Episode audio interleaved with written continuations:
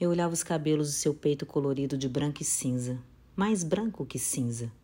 Seus músculos bem menos tensos do que foram um dia. Às vezes eu olhava apaixonada. Outras vezes todo o desamor me abrigava. Quando esse desamor alojava em mim, demorava dias para ir embora. Parecia visita indesejada. Sempre me afastava com tamanho desprezo que precisava encontrar tempo para retorno. Abrigava nele uma espera que me enchia de espaços para estacionar meu corpo e pensamentos em outros lugares. Sempre foi necessário todas essas minhas estratégias de fuga, e ele sabe disso. O silêncio sempre me aborda. Todas essas minhas andanças de longe e os pensamentos são para alimentar minha necessidade de aprofundar nas questões que me cercam.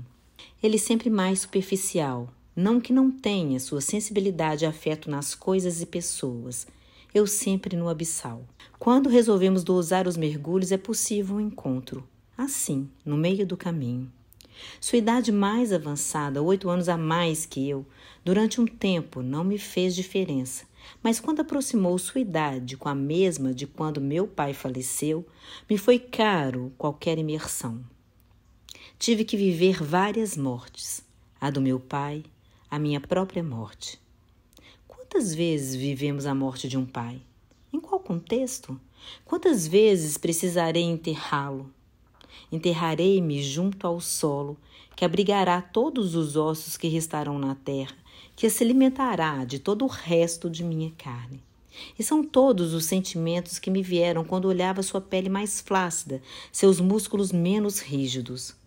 Quanta raiva me gerava quando ele me oferecia, assim como deglutinação forçada, a passagem do meu tempo. Não havia nenhuma leitura tão clara disso em um primeiro momento. Somente a constatação de meu corpo preso à cama sem força de gravidade. Viveria mais uma vez a morte do pai.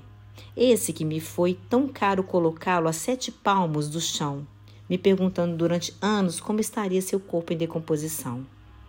Recordo-me quando minha avó morreu. Ele precisou colocar seus ossos dentro da caixa para enterrá-la junto a meu avô. Ele, na beira daquele buraco, com a terra a seus pés, observava como a vida deixa seu escrito. Eu, a poucos metros dele, registrava o um momento. Talvez uma pequena faísca da ilusão de vê-la novamente, ou a própria repartição do pensamento pelos ossos espalhados no fundo da terra. Retorno agora com o envelhecimento do corpo do outro, antes de deparar com as minhas partes ameaçadas pela passagem da vida. E isso durou um tempo tempo suficiente para que eu pudesse realinhar a aceitação dessa passagem Quanto lutei para manter uma chama acesa em mim, de vida pulsante depois da morte de meu pai. Constatando, assim, a realidade nua e crua. Finitude. Precisava ir para a vida. A vida do tempo que me restava. Restou-me, sim, um pouco de lucidez. Encarar a vida para saber que foi vivida já que o corte foi feito e nenhuma, mas nenhuma ilusão caberia dentro de mim, somente a certeza da morte. Ele afagava meu cabelo. Adoro quando ele passa a mão sobre meu cabelo. Meu ódio havia dado uma trégua. E me parecia algumas fagulhas de encanto. Meu olhar sempre varia assim. Talvez caberá uma nova forma de amar, mais tranquila e serena. Sinto sua mão quente sobre minha cabeça, descer sobre minhas costas encurvadas pelo cansaço da negação da morte, do passar do tempo. Uma luta travada na pura necessidade de vida. Acredito que a experiência da morte de meu pai deixou em mim a possibilidade de abraçar a vida de forma diferente. Mesmo oito anos mais velho, ele vem de uma família longeva.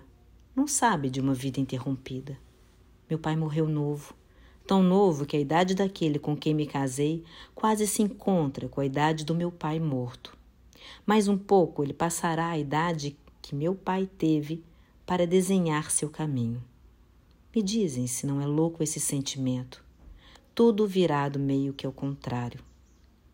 Ao mesmo tempo, esse amor que causa todo esse espanto promove em mim uma paz.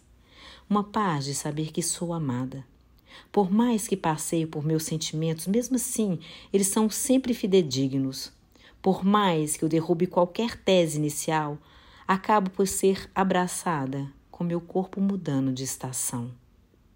Ele tem uma voz grave, mas bastante forte devido à sua caixa torácica e sua ossatura grande. Tem o costume de me chamar várias vezes pelo nome como se fosse um apelo insistente dentro dele.